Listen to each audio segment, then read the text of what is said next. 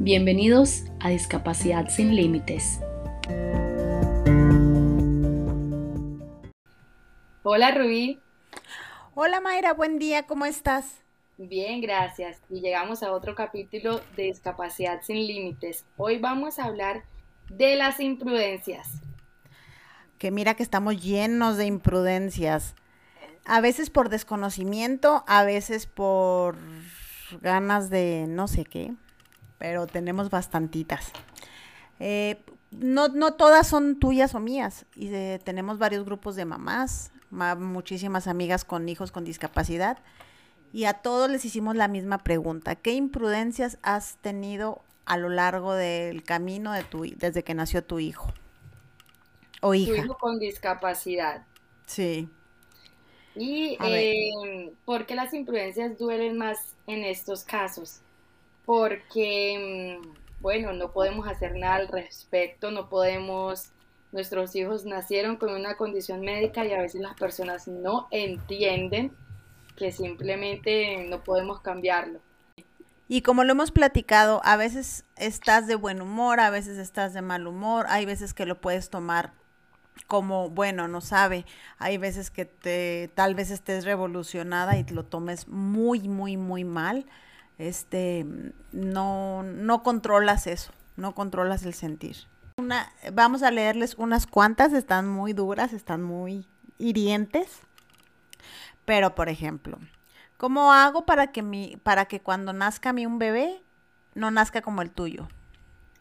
Yo te digo, si a mí me dicen algo así, yo no puedo contestar tranquila. Bueno, eh, los que no nos conocen, Rubí yo somos un poquito explosivas y más si nos llegan a decir algo de nuestras hijas, pero igual somos explosivas de naturaleza. ¿Qué puedo Por algo nos las mandaron. Eh, porque sabían que íbamos a pelear. Simplemente, por favor, personas, mm, es que la discapacidad no hay nada del cual tú puedas hacer. Si tu hijo viene, por ejemplo, como, con un síndrome genético como nosotras, simplemente así es la naturaleza, así lo quiso Dios, así fue como se creó nuestro hijo en la concepción. No le puedes preguntar a una mamá, ¿qué hago yo para que mi hijo no me salga como el tuyo? oye, todos los hijos son diferentes y no significa que si el tuyo nace saludable va a ser mejor que el mío. Exactamente.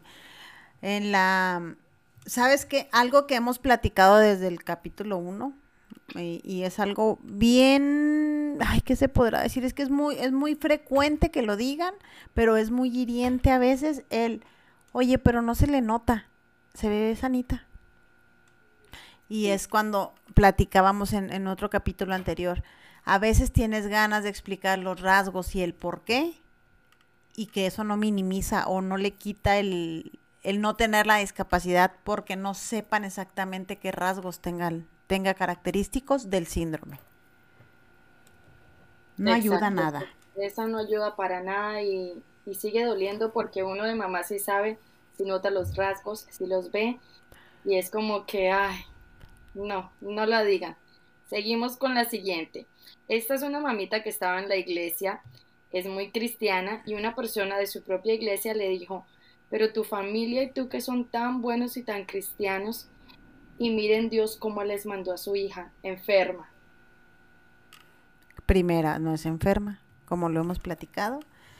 Y puede ser cristiano o no cristiano, creo que la discapacidad no distingue ni religión, ni posición económica, ni sexo, ni nada.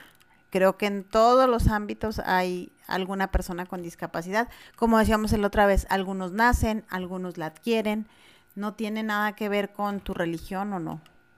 Pero lo más interesante, Rubí, es que esta persona fue dentro de una iglesia. Tú pensarías que no va a juzgar, que nuestros hijos también están hechos a la semejanza de Dios. Ellos son tan perfectos como Dios los, los creó. Entonces ahí es donde tú dices, bueno, ¿y qué clase de cristiano está yendo a esta iglesia a juzgar al otro? Y sé que esta mamá le contestó, eh, amo a mi hija y es lo mejor que Dios me ha dado. Yo te juro que no me importa estar ni en una iglesia, pero le hubiese contestado diez mil veces peor. No lo dudo. bueno, tú sigue con la siguiente. Fíjate que a mí me pasó mucho, este, Elía estaba muy pequeñitita, muy pequeña. Y yo a veces, dentro de mi negación, me preguntaban qué, qué edad tenía. Lía siempre fue un poquito más pequeña, es parte de... Eh, y había veces que tenía ganas y me, Lía tenía como seis meses. ¿Cuánto tiene? Si no tenía ganas, decía yo, dos meses, para que no me preguntaran y no me dijeran que estaba más pequeña. Pero una vez dije, no, voy a decir la verdad, estábamos en Walmart y pasó una señora que ay, tu bebé, ¿cuánto tiene? Y yo, seis meses. Ay, qué chiquita.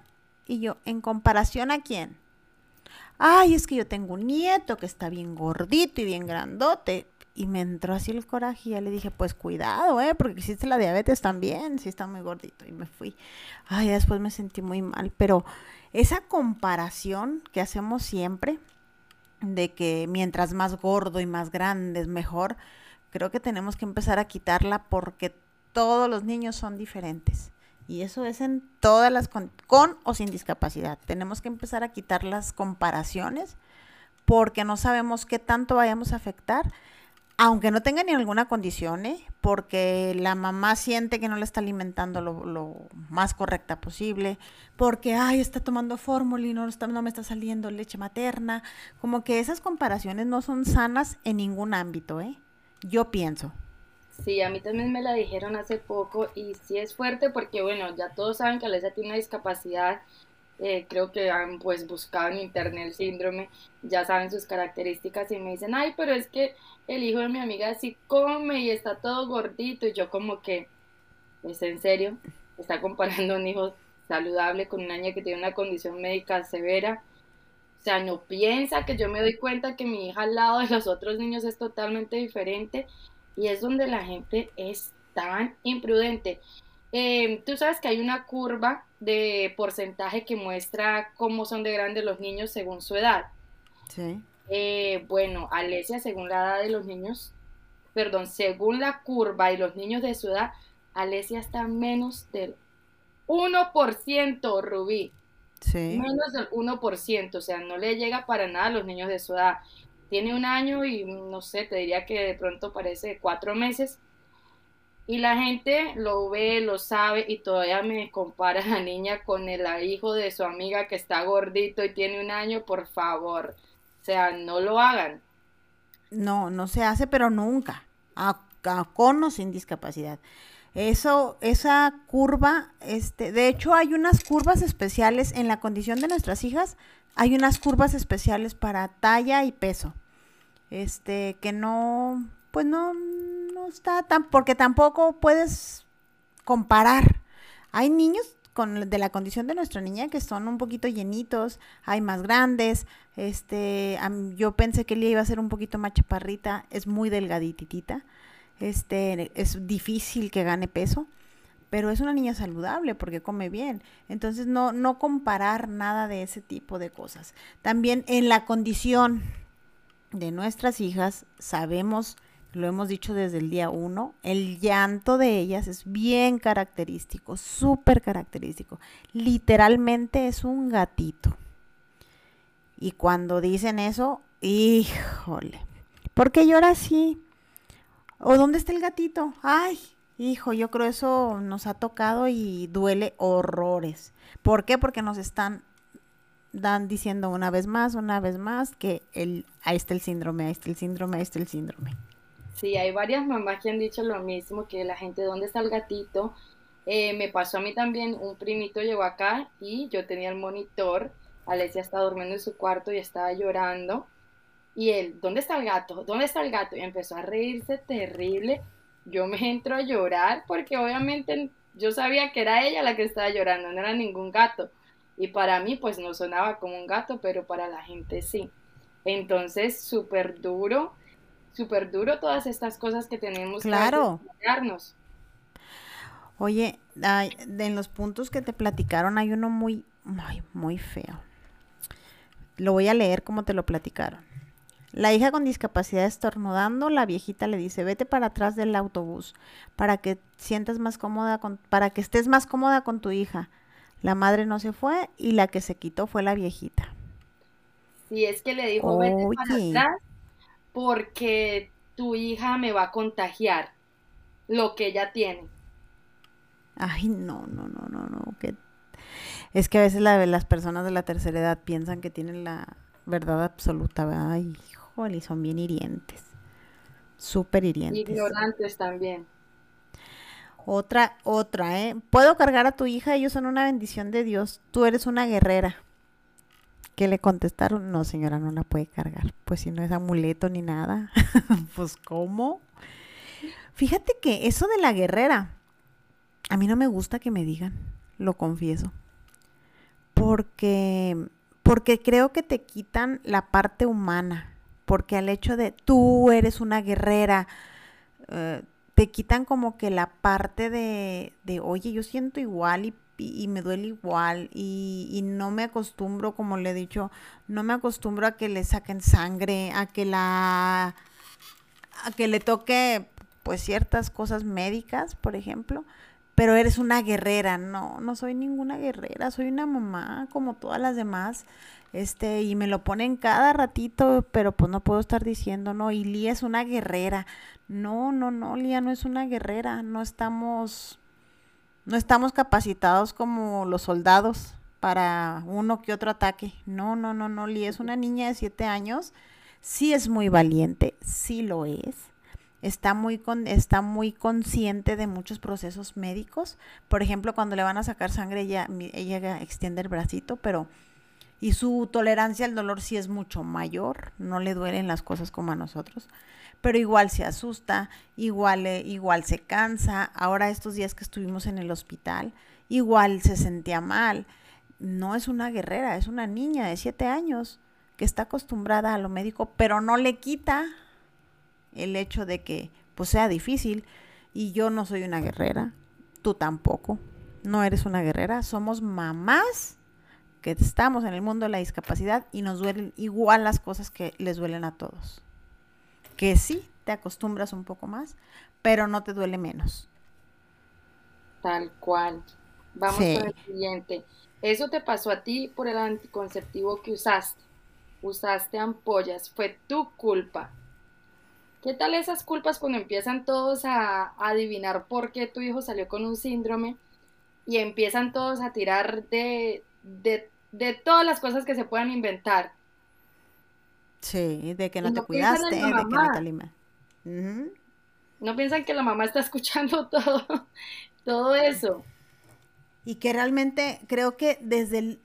Hay, hay sus excepciones, claro, pero yo creo desde el momento uno que tú sabes que eres mamá, tratas de, de hacer lo mejor por tu hijo, te, ya sea que tomes ácido fólico y empiezas con las vitaminas, y creo que ninguna mamá con intención quiere hacerle un daño al hijo.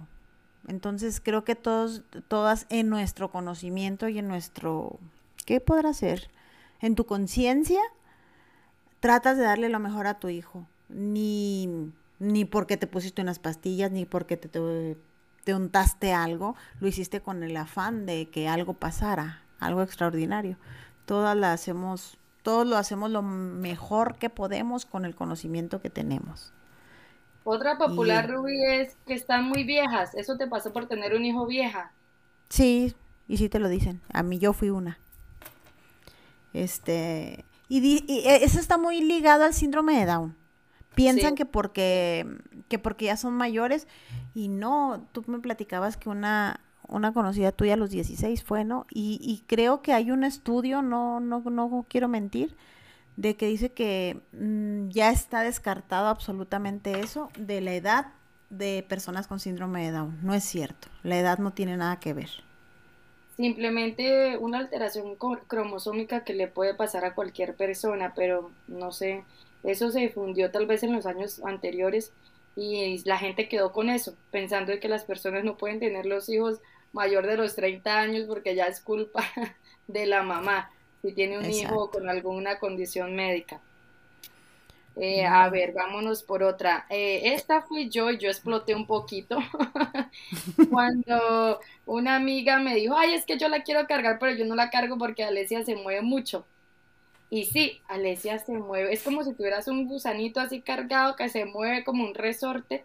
Bueno, así es ella, pero pues normal, la cargas y ya la tienes fuerte. Sí, porque tiene hipotonía Por la hipotonía, este, son pequeñitas con... La hipotonía es la falta de masa muscular, son como aguaditos. Eso es muy característico en el síndrome de Down y en el criducha. De hecho, eso, eso iba a comentar el otro día. Es muy característico que los niños este, de estas dos condiciones tengan una raya en la mano. Ah, sí, sí. Es porque cuando están en, cuando están en, la, en el vientre, todos los bebés aprietan las manitas. Entonces ahí es donde se hacen las líneas de las manos. Como ellos tienen hipotonía, no las aprietan, entonces nada más se hace una rayita. Es parte de. Este es bien característico una sola línea porque no aprietan las manitas. Y al cargarlos se sienten así como más aguaditos. Este, eso se va trabajando con el tiempo, con terapias, este, y Alesia creo que se ha fortalecido mucho porque ya levanta la cabeza, ¿verdad? Y ya se, pero, pero es supremamente activa, o sea, eso se mueve, se mueve, ya, le encanta estar es en el, en el piso jugando. Entonces cuando mi amiga me dice, ay, es que me da miedo cargarle, le dije, pero es que, ¿qué la ves? ¿Acaso es ¿Qué fue lo que le dije? ¿Acaso es que ella es una normal o qué es lo que te pasa? O sea, exploté y era, justo era el cumpleaños de Alesia. Pero después yo pensé, ¿pero por qué le.? Ah, no, le dije fue. Y es que, ¿por qué no la puedes cargar? ¿Acaso es un fenómeno o qué? yo no sé. Oye, mi amiga la cogió y la cargó de una vez y la tuvo quieta un rato, ¿no? Ya bien regañada. ¿Cuál sí, pero yo dije, ay, ¿por qué yo contesté así? Pero es porque no era la primera vez que me lo decían cada rato. Ay, pero sí se mueve, ay, pero sí se mueve. O sea, ya habían habido muchas personas que me lo decían, que cuando lo escuché una vez más era ese día donde no lo quería escuchar. Ya lo sé que se mueve, ya la gente sabe que tiene una condición médica. Ya paren de decir lo obvio. Y exploté. Y qué vergüenza me dio. Hasta hoy en día me da vergüenza, no debía decir eso, pero es como que, ay Dios, no es por justificarte, pero mejor que se cuiden ellos de lo que hablan, porque no hay que ser tan imprudentes. este, lo hemos platicado ya. Cuando tienes ganas de entrar en el mundo, empiezas a decir varias cosas que son, eh, evitas decir varias cosas que son obvias. Si tú ya sabes que Alesia tiene una condición y es más pequeña y se mueve, ¿para qué lo estás dice y dice y dice y dice y dice? Si ya lo sabes. Es, no es, no debe de ser. Sabes, a mí me pasa mucho, Lía, Lía tiene hiperactividad. Y, y, yo le cuido mucho sus horarios. ¿Por qué? Porque si se me desfasa poquito, al día siguiente anda. Y es muy fácil de... Pero un ratito más. eso es una imprudencia que ya saben que existe. Yo no puedo este, alterarla mucho ¿Por qué? Porque tal vez ella no sepa manejar ese tipo de cosas y esas son imprudencias de algo que ya saben, ya conocen y es difícil estarlo dice y dice y dice y dice y dice. Pero bueno, hay veces que tengo ganas, como hay veces que sí explico y hay veces que estallo como tú. Ni modo. Qué difícil, qué difícil. Bueno, otra popular es, tu hijo salió así porque te pusiste la vacuna del COVID. Bueno, es que estuvo muy satanizado. Bueno, ahí sí estuvo muy satanizado muchísimas cosas del COVID, muchísimas. Este, ya ves que todo le adjudicaban y ya ves que hasta un chip iba a traer el, este, las vacunas y nos iban a estar revisando. Hasta eso que, mira, esa hay que justificarlo un poquito. Ya ves que estuvo medio revolucionado y ahí nos tocó cosas muy raras. Hasta eso que en esa, en eso bueno, bueno, como quiera está enfermito. Y eso ya lo hemos platicado, ya lo hablamos, que son cosas que no se dicen. Oh, es un niño especial, señora. Es especial, ¿verdad? Todos son especiales. Eso ya lo aclaramos la vez, ya lo aclaramos en el podcast pasado. Todos son especiales. Ah, fue otra, otra también, fue culpa del COVID. Que los bebitos que nazcan así fue por la pandemia. Han nacido más enfermitos. Bueno, eso te digo, lo del COVID como quiera. Se pasa un poquito porque fue, un, fue algo que nos tomó desprevenidos a todos, algo desconocido, mundialmente desconocido. A todos nos tomó así como que, ¿qué pasó? Como quiera, algo que esté relacionado con el COVID, podemos ser un poquito más tolerantes, ¿no?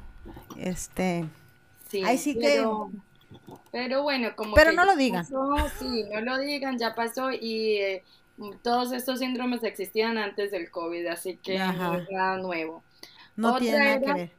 Una, una mamá iba con su hija en el bus, su hija con discapacidad. Y de una vez una señora la miró y le dijo, pobrecita, yo también tenía una sobrina así y la madre no tenía vida, pasaba en el hospital. Cuídala mucho, no la golpees, ¿puedo darle un abrazo? Y la mamá, claro que no, señora. Oye, tú no puedes ir por la calle diciéndole a todo el mundo y comparando si tú tienes un sobrino con alguna otra discapacidad, piensas que todas las personas con discapacidad son iguales o los van a tratar iguales. Eh, o sea, qué imprudencia. Ya esta mamá no se quiere ni subir al bus porque cada vez que se sube al autobús alguien le dice algo. Qué horror eso, qué horror. me dice, prefiero estar en mi casa antes de, que, de salir porque siempre me dicen algo. Oye, carajo, no siempre hay que decirle algo ni preguntar a la gente qué tiene su hijo. No, porque como, como decimos, no siempre tenemos el humor. Fíjate que yo soy muy, muy amante de yo digo la, la, la, condición de Lía, pero para empatizar. Por ejemplo, cuando veo a alguna persona con una, pequeña con síndrome de Down o alguna condición, yo, yo soy bien directa y le pregunto, ¿qué condición tiene tu niña? Cuando voltea a la mamá así medio, porque somos un, una comunidad lastimada, muy vulnerada, eso sí estoy súper segura. Este, le digo, yo tengo una pequeñita con discapacidad y la, la cara cambia y ya, ah, es que tiene esto, esto, esto, y me ha resultado que se abren conmigo y me platican más. ¿Por qué? Por ese tipo de comentarios, por comparaciones. Eh, pienso que somos un grupo muy vulnerado. Esa es mi percepción y es lo que a mí me ha resultado y siempre ha pasado lo mismo, ¿eh? Pero porque es con las mismas mamás, pero estamos hablando de que si tú vas al, al parque, al supermercado, a cualquier lado y todo el mundo preguntándote. La vez pasada escuché un caso de un hombre que nació sin una pierna. Pues imagínate tú, Rubí, no puede ir a ninguna parte porque la gente, ¿qué pasó con tu pierna? Los niños. ¿Por qué no tienes una pierna? Está comprando un pan. ¿Y por qué no tiene pierna? Está en el supermercado. ¿Y por qué no tiene? O sea, el hombre dijo que era que era algo terrible. Y él siempre explicaba, explicaba, explicaba por qué no tenía una pierna, que había nacido pues así. Cuando ya dijo, no, ya no más, ya cuando la gente me pregunta, el hombre contestaba, no hablo de eso. Y seguía pues con su vida. Y yo pensé, pues sí, porque yo también sería curiosa qué te pasó en las piernas. Y desde ese día que él puso, es tan consumidor, tan como que me cansa tanto que no puedo hacer nada sin que me miren y me pregunten por mi pierna, no lo hagan. Y aprendí yo como que, ah, ok, también hay que, no hay que preguntarlo todo. Y si la persona te contesta, no quiero hablar del tema porque ya, bueno, eres muy curioso y quieres preguntar, también es respetable. Bueno, como les comentamos al principio, les preguntamos a varias mamitas que nos compartieran imprudencias que ellas han vivido y nos hicieron favor de compartirnos unos audios. Primero oímos el de Paula. Hola, mi nombre es Paula y somos de Colombia. Eh, quería compartir con ustedes una de las imprudencias, o bueno, no sé si pues, se puede llamar imprudencias, un hecho que me marcó mucho eh, que pasó con mi hija. Mi hija tiene 12 años, síndrome de Criduchar. Eh, cuando empezamos la etapa escolar, eh, bueno, mi hija no tenía estabilidad, equilibrio, usaba pañal, dependía 100% de mí. Entonces, cuando se empezó la etapa escolar, a mí el colegio me exigió que yo fuera eh, la mal llamada terapeuta sombra. O sea, yo tenía que estar en el colegio todo el tiempo que mi hija estuviera. En ese entonces em, era un colegio, bueno, es un colegio público, en esa experiencia que viví como terapeuta sombra, me encontré en el camino una niña que se llama Lunita, Luna. Eh, Lunita le decía a sus compañeras que no se arrimaran a Sophie y sus amigas, las amigas de Lunita, se arrimaban a Sophie y Lunita las retiraba, las cogía del brazo, no, no, vamos, vamos, quite, no. Empujaba a Sophie. Eh, yo siempre trataba de estar muy, muy cerca de Sophie pero pues también eh, a veces eh, le daba su espacio. Entonces yo veía todas esas imágenes hasta que un día eh, yo me acerqué a Lunita y yo le dije, ven Lunita, ¿por qué empujas a Sofi? ¿Por qué le dices a tus amiguitas que no jueguen con Sofi? ¿Por qué que no compartan, que no jueguen, que no se arrimen a Sofi? Y entonces Lunita salió corriendo. Lunita siempre me va evadida. Eh, otro día eh, le dije, Lunita, ven, cuéntame qué pasa. Me dice, ay, no, no, no, es que con Sofi no debemos jugar porque mi mamá dice que ella es una niña enfermita y que los niños enfermos así eh, nos prenden la bobada y que no debemos juntarnos con ellos y que no, y que de lejos y yo... Mm. En ese momento no supe qué reaccionar, qué decir, cómo tomarlo. Simplemente mi cuerpo, mi vida, mi alma tuvo como un choque eléctrico de emociones y realmente no supe cómo reaccionar. Fue realmente doloroso, no supe qué decirle en ese momento. Ya el otro día le dije, hablé con la profe de Lunita eh, y le dije, profe, mira, pasó esto, me gustaría hablar con la mamá de Lunita, que yo no sé qué. Bueno, eh, ella dijo, no, yo ya hablé con la mamá eh, al otro día, ¿no? Me dijo, yo ya hablé con la mamá y, ya. Se le hizo como la observación y yo, mm, ok. en ese entonces yo estuve como muy pendiente de quién era la mamá, porque me interesaba hablar con ella y yo saber quién era la mamá y yo, bueno. Mm, cuando veo a la mamá, yo dije, ay, por Dios, no, mejor no hablemos con ella, mejor hablemos con Lunita, porque sabemos que la mamá como que no va a reaccionar y bueno, mm, tenía como, no sé, no sé, eh, de esas personas que son problemáticas, que son como... Entonces la opción que yo tomé fue hablar con Lunita. Yo le dije, Lunita, ven. Eh, Sofi pues ha tenido sus conductas de, de oposición, de agresión, de alteración, y pues Lunita las evidenciaba. Me dice, no, no, no, es que ella estaba rara, es que ella es enfermita, que no nos juntemos con ella. Yo, yo le dije, no, Lunita, ven. Yo le dije, Sofi, dale un abrazo a Lunita, salúdala. Y Sofi le dio un abrazo. Me dice, mm, ¿y por qué entonces eh, Sofía no come sola? ¿Y por qué es así? ¿Y por qué no camina? ¿Y por qué no habla? Yo le dije, mira, Lunita, eh, Sofía tiene una condición genética que en el momento no le va a permitir eh, alcanzar todo lo que hacer, ah, bueno, alcanzar, hacer todo lo que tú haces, pero más adelante lo va a lograr, que tenemos que tener paciencia. Me dice, mm". yo le dije, ven, vamos a jugar con Sophie y nos cogimos, vamos a, eh, nos cogimos de la mano, le dije, vamos a jugar, eh, jugamos a la rueda rueda y listo. y entonces ella mm, como que accedió a jugar eso y pues yo le expliqué, le expliqué muy bien, le dije que pues la condición de Sophie, en fin, que Sophie pues que eso no se lo iba a aprender, que Sophie pues em, tampoco era enfermita, que eso era una condición, pero pues tampoco tenía cura, pero pues eh, iba a avanzar mucho. Entonces, Lunita dijo, ah, bueno, bueno, cuando terminamos de jugar la rueda, rueda. Y así pasó, yo le expliqué todo a Lunita, eh, hicimos como, dice yo, un choque terapéutico tanto para mí como para para ella porque la verdad fue muy difícil afrontar ese momento. Eh, y ya, a los días, a los pasados los días, veo que Lunita se acerca a Sofi y le dijo, Sofi, vamos a jugar, Sofi. Y Sofi, no sé, empezó como eh, mucha empatía con ella. Eh, como que le cayó bien, no sé. Sofi es una de las personas que si tú le caes mal, nada, cero. Pero pues, no sé, le cayó bien la niña y jugaran. Y bueno, pasaron los días y así. Empezaron a jugar, se cogían de la mano. Ya Lunita venía a buscarla con sus amigas. Ay, ven, Sofía, vamos a jugar. Eh, entonces yo le explicaba a Lunita. Lunita me decía, ay, pero ¿qué está diciendo? ¿Qué, qué quiere? ¿Qué? Yo, mira, Lunita quiere esto, quiere esto. Y así pasó el tiempo. Pero pues pude educar a, educar a Lunita, pero no a su mamá. Entonces realmente eso fue un choque emocional terrible porque yo sé que los niños o en este caso Lunita no tenía la culpa de lo que pensaba eh, o cómo actuaba en frente a la condición de Sophie, sino que eso fue inculcado desde la casa, desde el hogar, desde su mamá. Entonces, pues eso fue un choque, un choque bastante, bastante fuerte para mí, el recibir esos comentarios de una niña de escasos siete años.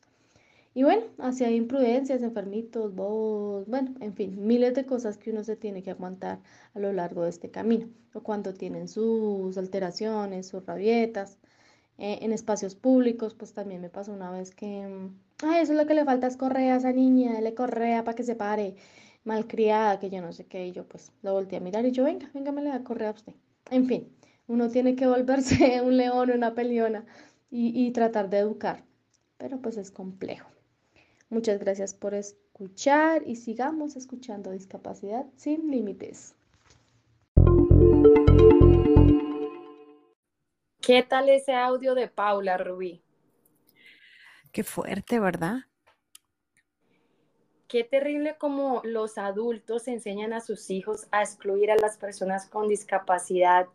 Cómo le enseñaba los términos a su hija de que le dijera, no te juntes con esa niña, la bobera se pega.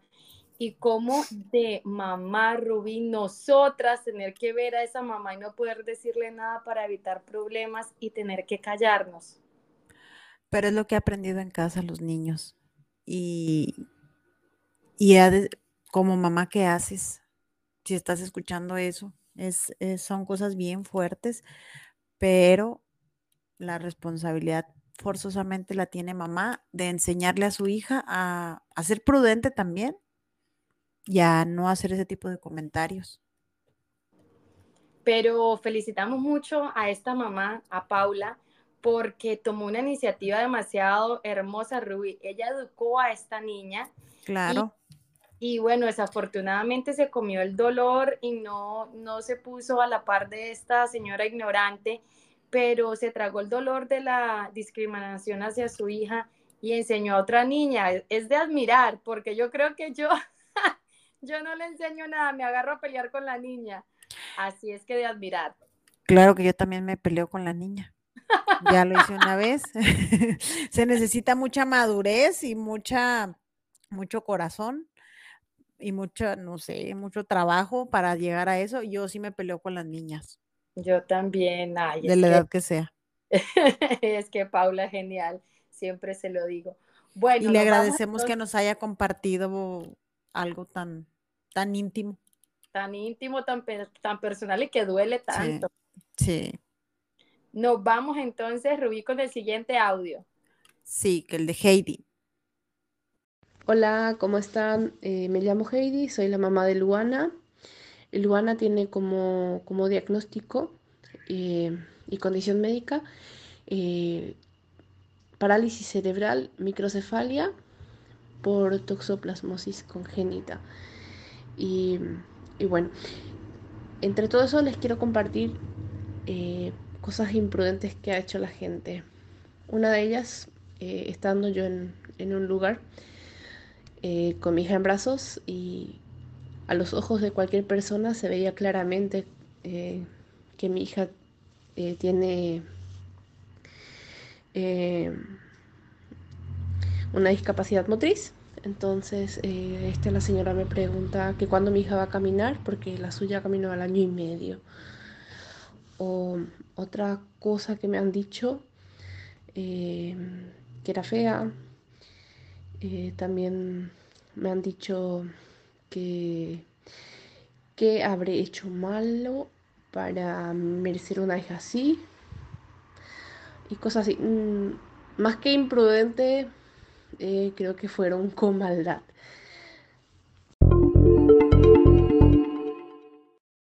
¿Qué tal el audio de Heidi? Mira, en estas, como lo dice ella, sí es más maldad que imprudencia, porque la parálisis cerebral es una, es una discapacidad muy visible. Entonces, si estás viendo que la niña tiene parálisis cerebral, ¿en qué cabeza cabe el que preguntes a qué edad va a caminar tu hija? Y más decirle, caminó pequeña. mi hija caminó de un año y medio, o sea, ¿es en serio que le vas a decir eso a una mamá? Totalmente maldad, totalmente. Y ahí Heidi también es muy prudente. Eh, yo creo que la gente sabe quién es la prudente, porque si nos dicen a nosotras, no vamos a ser prudentes. Exacto, yo creo por eso a ellas les preguntan, pero imagínate qué dolor. Aparte, ¿quién es ella para decir quién es fea, quién es bonita? Eh, la belleza es totalmente relativa.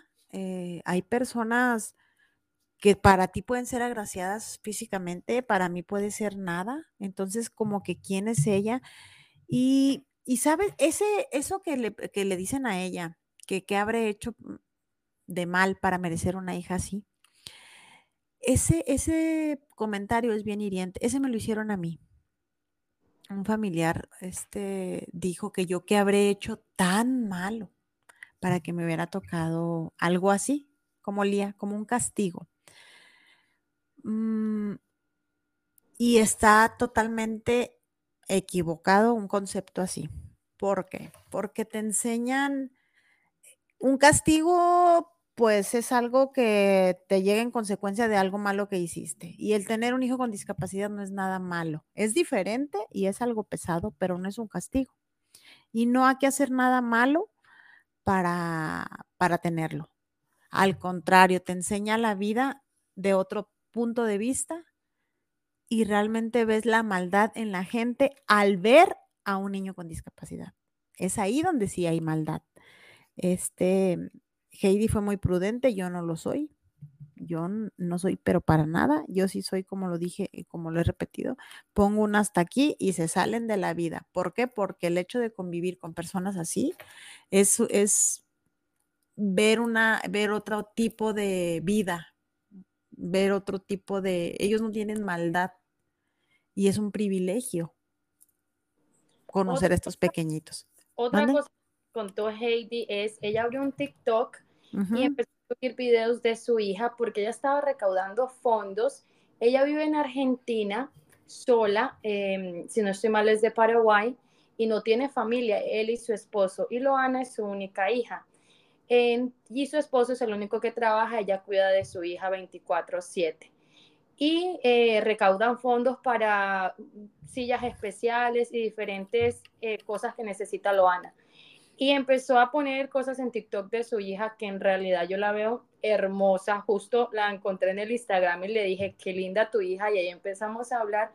Pero me dijo que la gente en TikTok le, le empezó a escribir cosas tan horribles como, por ejemplo, ojalá que tu hija se muera, pues no aporta nada al mundo y a Heidi le dolió tanto que borró todos sus videos de TikTok y ya no expuso más a su hija. Y me dolió mucho porque tú sabes que yo pongo muchas cosas en mi Instagram, me fascina poner de todo de Alesia, de mi otra hija mía. Y, o sea, sentí el dolor que debió de sentir Heidi al recibir eso porque vemos a nuestros hijos hermosos y perfectos porque lo son y qué dolor, qué dolor al quitar esas imágenes y te juro que me marcó, me marcó terriblemente cómo la gente se puede meter detrás de un celular, de, redes sociales e insultar y con tanta maldad. Qué cobardía, primeramente. Hay un, hay un video, después lo, después lo vamos a compartir aquí. Lo voy a resumir un poquito. Eh, respecto a eso, eh, que ojalá se muriera, que no aportaba nada al mundo en esta, estamos en este mundo y todos aportamos algo, todos. Hay una, hay una competencia de kayak, se llaman los que van así en, sí. en una como lanchita y van todos pedaleando. hay una, hay una muchacha, eh, no, es que no me crean mucho la historia porque no me acuerdo, pero se lesiona y ya no puede ella estar remando. Entonces le dicen que, le dice ella, me tengo que salir y le dijo el, el entrenador o los, los del equipo, no, no te puedes salir, porque aunque tú no estés pedaleando, no estés con la, pues sí, con las estas. Remando, perdón. Tu peso hace que, la, que el kayak esté estable. Ella no remando. Y así es la vida. Necesitamos de todo para que este mundo sea, este, se compense. Y puedo asegurarte que la, hay, es tan necesario que esa pequeñita exista para contrarrestar un poquito la maldad de todas esas personas que le escribieron tan, cosas tan horribles. Porque te puedo asegurar que ni Heidi ni la pequeña este, Loana se llama. Tienen esa maldad de las personas que se esconden atrás de una computadora, de un teléfono, para, para expresar tanto odio y quién sabe qué tanta frustración tengan de referirse así a una pequeñita que no les ha hecho nada. Al contrario, como yo he dicho, las personas con discapacidad son personas dignas de admirarse porque batallan tanto, porque luchan con su cuerpo, porque luchan con su mente, porque hay mucho, mucho, mucho, mucho trabajo y hay una mamá que está orgullosa de mostrarla. Ojalá Heidi retomara el TikTok y lo pudiéramos difundir y presumir el gran trabajo que ha hecho Heidi con esa pequeñita. Claro que sí, porque hay una comunidad que, que la apoyamos y que sí estamos aquí para ella. Y para luchar por esa pequeñita y levantar la voz de que si les parece feo, pues hay que voltear a ver al espejo y que y ver qué tanto qué tanto tan feo tenemos nosotros que queremos reflejarlo en los demás, ¿no? Así mismo. Eso me lleva a, mm, a otro comentario, Rubí, y me acuerdo porque Heidi me contó que ellos decidieron no tener más hijos para cuidar a Loana. Entonces, la gente, algunas personas le ha dicho, lo bueno es que tienes otro hijo sano para que puedas disfrutar de la maternidad. Esa puede ser muy dolorosa para las personas que, quizás no pueden tener más hijos, quizás no quieren tener más hijos o quizás no se dio también la oportunidad. Entonces, eso sería algo para decirle a las personas, eh, quizás no sean imprudentes y no se metan en, en, esa parte de una mamá con un hijo con discapacidad, si debe o no de tener más hijos, a menos que la mamá de pronto te haga el comentario que quiera hablar del tema porque no significa que un hijo es más valioso que otro y es así bastante. Y las maternidades se viven de mil, de mil maneras, ¿eh? Yo vivo dos tipos de, de maternidad. Una maternidad querida, este, con un pequeñito ya, ya que ya tenía cuatro años, y una maternidad con discapacidad. Y no soy menos mamá que nadie. Totalmente. Entonces son, son, ¿qué será? Pues sí, ahí sí opino como Heidi, ¿eh? son maldades más que, más que desconocimiento, sí hay, hay algo de maldad porque son cosas bien lógicas. Ahí sí, por mucho que desconozcas el tema, son comentarios hirientes. No, no, ahí no le, ahí no le adjudico tanto a la, al desconocimiento, ¿eh? Este, también ah, hay comentarios que, para la próxima ojalá se cuiden, porque pues, son errores de la naturaleza, ¿no? Exacto. Ay, Dios. Piensan que uno no se cuidó, que lo hizo a propósito. Como si, bueno, es que, ¿qué te digo de eso? No, ellos tal vez lo ven como error, nosotros hemos aprendido a verlo como algo diferente simplemente y es un trabajo muy duro que lo hemos platicado en nuestros duelos y lo seguimos trabajando como que para que en, para recibir comentarios de la gente de ese tipo. Eso como que no no es muy grato.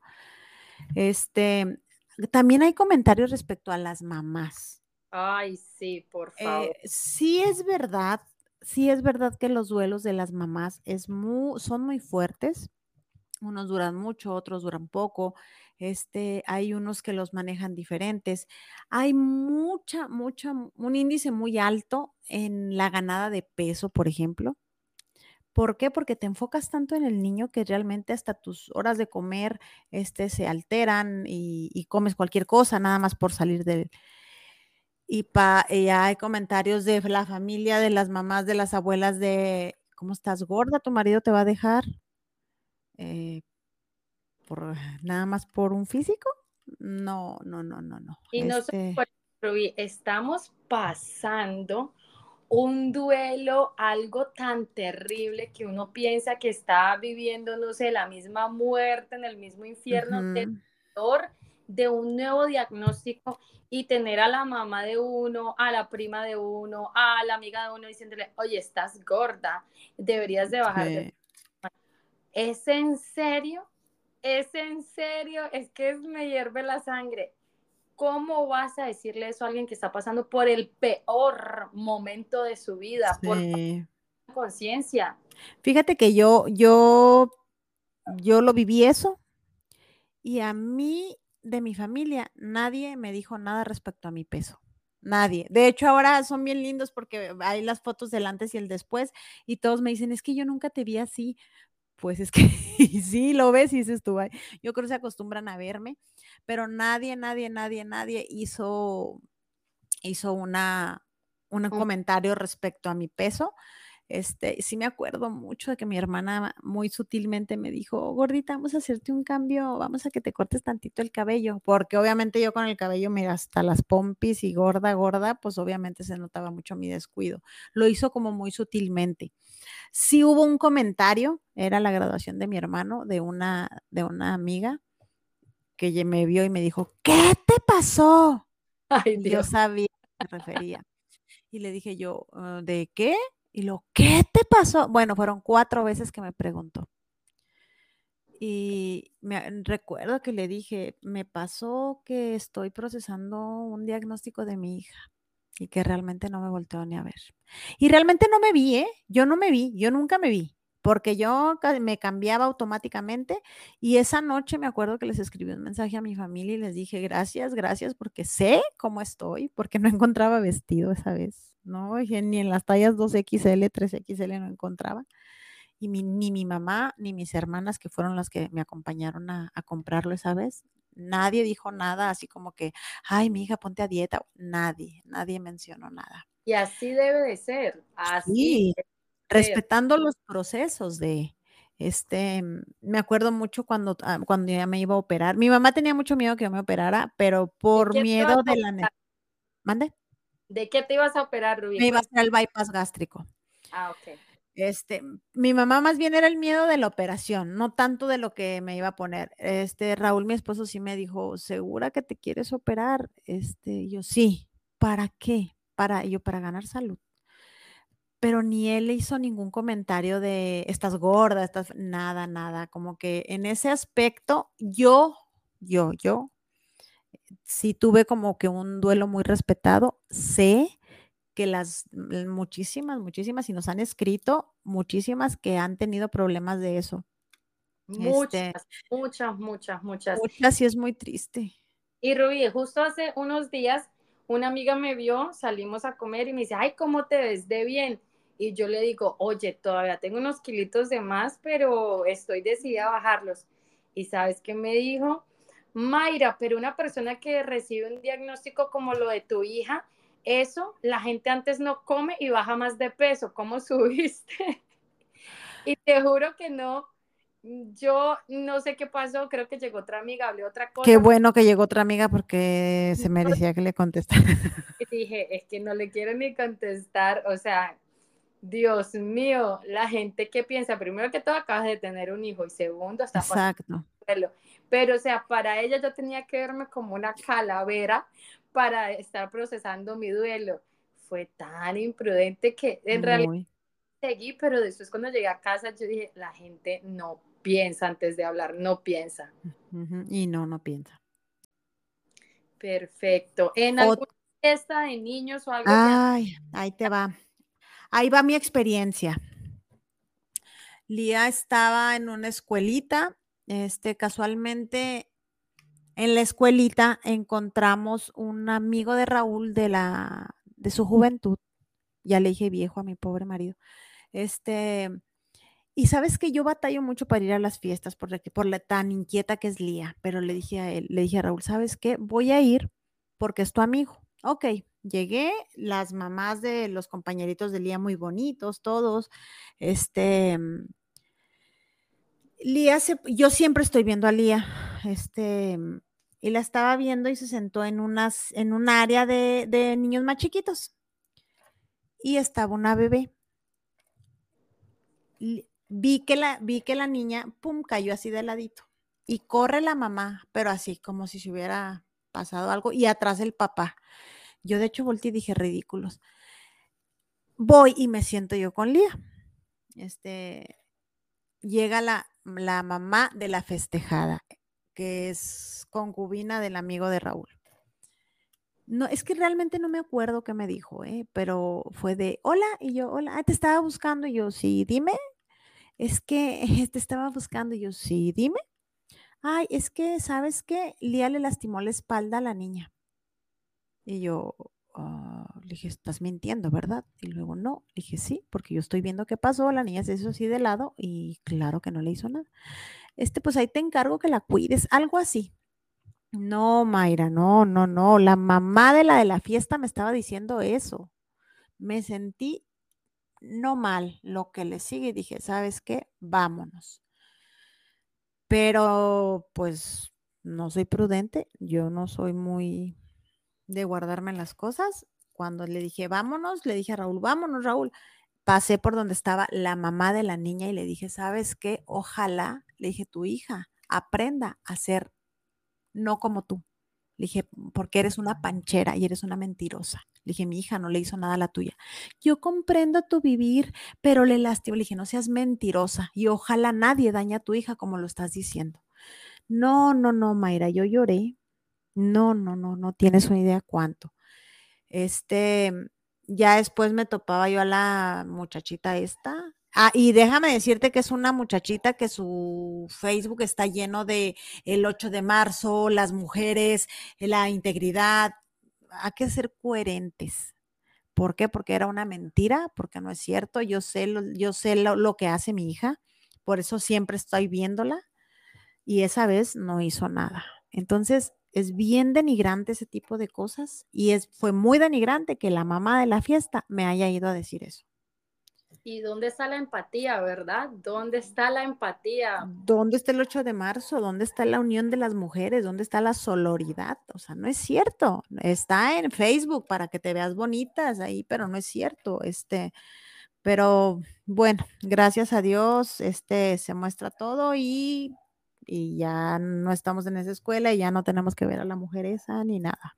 Ya después en una, en una junta sí llegó y hola, y yo haz de cuenta que no existía nadie, porque no, no, no, mi hija es intocable. Y, y, no solo, o sea, para que las personas entiendan, bueno, un niño con discapacidad obviamente se va a comportar diferente. Sí. Eh, manera de decir las cosas, ¿verdad? Claro. algo, digamos, que hubiese sido un rasguño, cualquier cosa, hay manera de decir las cosas que yo Exacto. puedo oye, discúlpame, mi hija, sí, a veces no se sabe controlar o algo, pero cuando te vienen a atacar, pues vas a encontrar una mamá que te, no se va a dejar.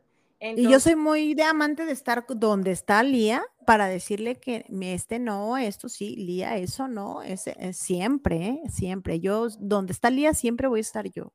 Por eso, por eso me afecta tanto el que cuando como que hacen grande algo que realmente no es cierto. Yo no soy una mamá que se ciega, y eso lo conocen sus terapeutas y conocen toda la gente, yo no me ciego de nada, pero no me gusta que le inventen cosas que tampoco. Exactamente. El, eh, el dime. No, termina, Rubí. El pobrecita.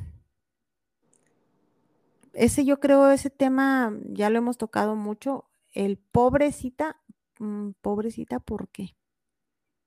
Este, no, es, yo creo que eso es una de las, de las frases más apáticas que existen, el pobrecita, porque pobrecita, a nadie se le debe tener lástima, mucho menos una persona con discapacidad. Eh, cuando Alicia tenía tres meses, conocí el primer caso de criduchad en mi ciudad. Fui a, a, una convención, eran cinco personas y Alicia era la única bebé, todos eran años para arriba, entonces imagínate, la única en 16 años nacida aquí en la ciudad de Edmonton con Criduchat. Yo ya iba a un mar de lágrimas y llegar allá, bueno, ya lo había contado antes, fue fuerte, pero no se me va a olvidar algo, Rubí, que me dijo la señora y me quitó el pobrecita. Me dijo, ay, pero te voy a decir algo, Mayra, mi hija tiene una vida espectacular. Ella no trabaja, eh, a ella la cuido, eh, si le compro todo lo que quiere, ella no se entera de absolutamente nada y tiene una vida hermosa. ¿De qué lloras tanto? Y me dijo, ¿sabes qué? Hasta es una niña más feliz que mis otros hijos hombres que son típicos. Tiene hasta más felicidad que ellos. Jamás en la vida se me va a olvidar. Y ahora digo, pero Alesia, tú tienes una vida espectacular. Leona, tienes de todo habido y por haber. Y bueno, porque vivimos aquí en Canadá, tienes tu vida asegurada con el sistema eh, de salud y pensiones de discapacidad y todo. Y le dije a la señora, ¿sabes qué? Gracias por decirme eso, porque ahora la veo y digo, qué suerte tu vida, Alesia. Es verdad, el, el vivir, este, Lía, por ejemplo, ella es feliz, ponle una tina con agua y haz de cuenta que tiene un jacuzzi. Este, se ríe de cosas muy pequeñas y son carcajadas. Eh, es ahí donde dices, estoy haciendo bien el trabajo porque está feliz. Y creo que es la única meta que tenemos todos los papás, todas las mamás con y sin discapacidad. Creo que la meta número uno es que nuestros hijos sean felices. Y nuestras pequeñitas van a encontrar felicidad en cosas tan simples que realmente de pobrecitas no tienen nada. Igual nosotras, Rubí, las mamás, porque si nosotras la vemos como pobrecitas, pues todo el mundo la va a ver como pobrecitas. Exacto. Yo veo que mi hija tiene la mejor vida, pues oye, ella también va a radiar eso al público. Entonces, mamás, uh cuenta. Y para ya irnos acercando al final, ¿qué tal si hablamos de las imprudencias médicas? Ay, en esas has tenido tú unas muy feas. Sí, eh, bueno, a mí me han dicho es, ¿para qué te estresas tanto con tantas terapias si en realidad ella tiene criduchat y no es que sirvan de mucho? Y eso dolió, pero yo al conectarme con tantas mamás y muchos niños de la edad de Alesia, pues sí los veo avanzando mucho más que ella por sus terapias. Entonces, me pareció algo terrible porque con los doctores que hablé, son doctores que ya han visto casos de Chat y doctores que trabajan en el hospital de rehabilitación y ven pues los casos eh, así severos. Y yo dije, ay Dios mío, qué poca, qué poca fe, ¿no? Fíjate que es algo que me ha llamado mucho la atención y lo hemos platicado tú y yo mucho, mucho, porque eh, tú estás en un país donde la, la medicina está mucho más avanzada que aquí.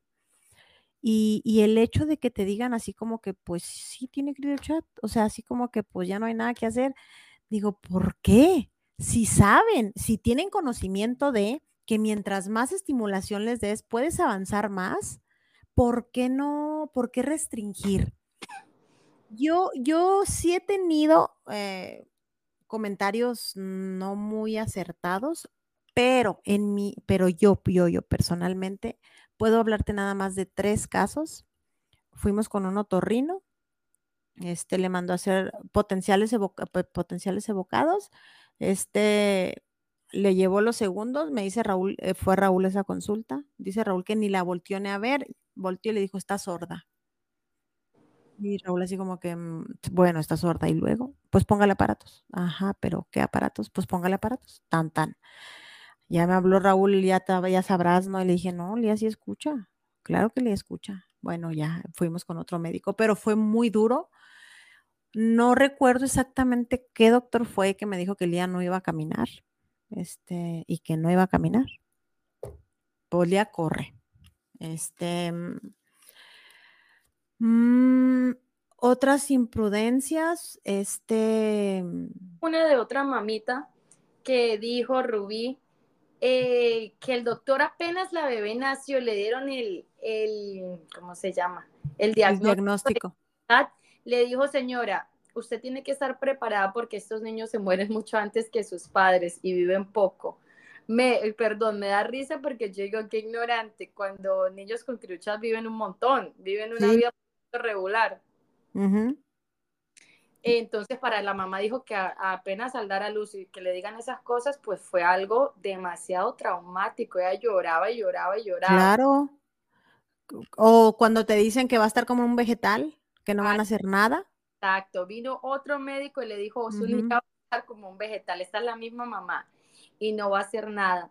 Y dice que después ya vino otro doctor y le dijo, no señora, los niños y su cerebro son como una plastilina, ellos van a aprender eh, mucho, son, los puede moldear, usted trabaje mucho para que su hija aprenda, no, muchas cosas. Y ahí yo dije, wow, tres doctores Rubí a la misma niña en la misma semana y los tres decir cosas totalmente diferentes e imprudentes. ¿Cómo, o sea, cómo lidiamos con eso también? ¿Qué consejo nos das para las mamás nuevas que a veces le creemos todo a los doctores cuando nos dicen no puede hacer esto, terapias no sirven, no van a caminar y tú que ya llevas más en este en este camino, llevas más tiempo, ¿qué le podrías decir a una mamá nueva? Porque ah. en realidad no podemos escuchar a los médicos ya. Aquí sí, aquí en, en específicamente en esto, sí sirven más el unirte a tu tribu. Porque porque tú puedes venir eh, y te pasó hace poquito, ay, no me acuerdo quién te dijo, así como que pues sí, tiene que chat, y te dije yo no, o sea, no, ¿y qué tiene que tenga? ¿A qué estimular? ¿Por qué? Porque las mamás que ya traemos un poquito más de experiencia, te podemos decir que sí y que no. Ahí es donde las, los grupos de niños como el tuyo este, sí te pueden decir, oye, ¿sabes qué? ¿Tú cómo estás manejando esto? No, pues yo estoy manejando, este, tú y yo tenemos, por ejemplo, una red de, a nivel Latinoamérica, este, tú tienes tu grupo de mamás de, de tu provincia, yo tengo el grupo de, de todo grupo de, a nivel México, y es donde puedes preguntar a más adelantito, oigan, esto se está presentando, ¿es parte de o es parte? Porque unas cosas pueden ser sindromáticas y otra cosa puede ser conductual. Nosotros como mamás de niñas con Cristo Chat, eh, el tema de conductual es muy fuerte. Este, eh, son niñas, son, sus conductas pueden ser hasta de, ay, ¿cómo se les dice? Como agresivas y, es algo que te podemos trabajar. Eh, y, el decir, no te quedes con una, no te quedes con una sola opinión, busca otra, y si no, pues entre las mamás pueden ir, puedes ir este, descartando. Y en el caso de nosotros, sí, gracias a Dios en el síndrome de Down hay mucho conocimiento, hay asociaciones, hay de diferentes, eh, pero hasta en parálisis cerebral que se conoce más, también hay, hay doctores donde te pueden decir algo que no, pero en unas sociedades, en asociaciones, donde te dicen, no, el sí, trabájale esto, esto, esto, esto. Creo que ahí sí entra mucho la experiencia de, de las mamás, de que ya llevamos un poquito más de camino recorrido. Y fíjate que me pasó ahora que Lía, ahora que Lía se puso malita, este, yo alegaba mucho con el pediatra porque a la, la, a me la canalizan de urgencias en la mañana y dice el doctor, si a las tres y media de la tarde la niña no retiene nada, se va a hospital y llega el otro pediatra. No, es que vamos a revisar y le decía yo, doctor, no es que yo sepa más que usted, es que yo conozco a mi hija, es algo, es de gastro. No, pero tenemos que descartar la apéndice. Y yo, no es la apéndice, es algo de gastro. Este, total que se salió con la suya, total, me, al día me la tuvieron ahí, me la lastimaron mucho, a hospital llegamos a las 11 de la noche y al día siguiente me decía el pediatra que la había mandado ya a hospital. ¿Por qué la ingresaron a las 11 de la noche? Dije, doctor, ¿por qué no le hizo caso el otro doctor? Me dijo, si era algo gastro, ¿por qué le hicieron lo demás? Dije, es que yo se lo prometo que yo le dije. Me dijo, sí, pero usted ya conocía todo, ¿por qué no le dijo? Entonces, es ahí donde los doctores te dan chance de porque tú conoces más, por ser casos aislados, por ser casos mm, raros, este, es donde tú puedes aportar al área médica. Y creo que te va a pasar cuando llegues con un doctor y le digas, le puedo decir, y luego ya le expliques. ¿Por qué? Porque la que vive con el, con el caso raro eres tú, no ellos. Sí me pasó una vez, Rubí, fuimos a unos eh, pediatras que se encargan solamente de ver en qué nivel está Alesia, por las cosas que hacen los bebés, en qué mes está en vez de su edad. La edad cronológica, ajá. Entonces llevamos a Alesia para ver cómo estaba su desarrollo y al tener un año a, ver en qué en realidad, qué mes con, comparado con otros niños estaba. Y la, la, comparó a un bebé de dos a cuatro meses eh, teniendo año. Pero recuerdo que cuando entré le dije, hola, mi hija tiene síndrome de Criduchat y me dijo, mamá, tú sabes más que yo. Cuéntame de ella y cuéntame de Criduchat. Y yo, wow, que esta señora que se encarga de los casos pues bastante severos en la ciudad me dijo que básicamente no sabía nada de esto y que yo le explicara fue, fue bien bonito porque ahí es donde reconoces un doctor que dice, bueno, voy a escuchar porque es muy importante también lo que saben las mamás. Esa humildad en los doctores, para mí ha sido un parteaguas, ¿eh? La pediatra de Lía, que se me jubiló, pero ella desde que yo llegué me dijo, señora, yo no he tratado a ningún niño con Griduchat, nunca.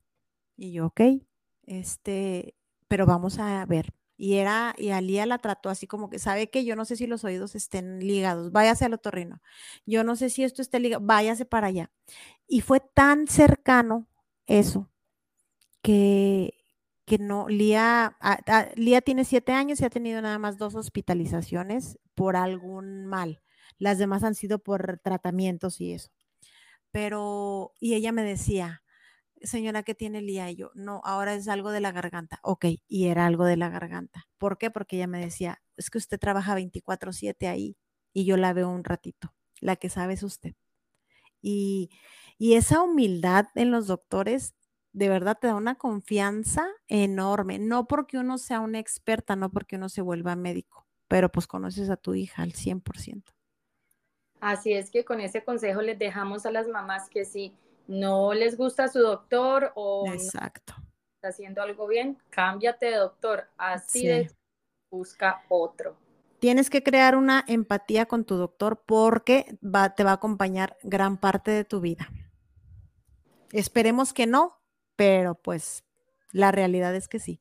Bueno, Rubí, entonces ya vamos a cerrar aquí este capítulo de imprudencias esperamos que las personas hayan aprendido a ser un poquito más prudentes, de pronto compartan esto con algunos familiares y amigos. No se ofendan si decimos algo aquí que quizás ustedes nos dijeron, em, porque yo tuve a una amiga que me dijo, Mayra, discúlpame, yo siempre te decía a ti que la niña se veía normal y que rezaba por ella y esto, y yo le dije a mi amiga, no te preocupes, amiga, jamás lo he tomado a mal, simplemente que es bonito que también nos escuchen nuestro vivir, también sepan lo que sentimos y quizás la siguiente vez nos apoyen de otra manera o nos digan cosas mejores. Y sabes que mi amiga me dijo, gracias Mayra, aprendí mucho y me encantó, me llegó al alma, eh, es genial y ahora no se pierde ningún capítulo. Voy a reforzar un poquito lo que acabas de decir.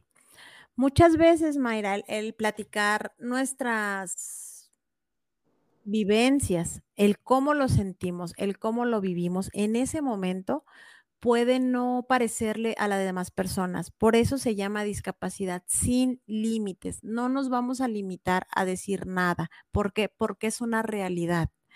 Si en un momento llegamos a tomar las cosas de tal modo, es porque las circunstancias en ese momento así se presentaban agradecemos que recen por nosotros. Gracias a eso, nuestras hijas están muy bien. Yo sé que en este proceso tan difícil que pasé con Lía en estos últimos días de los hospitales, yo sé que los rezos que todo el mundo hizo me la sacaron adelante.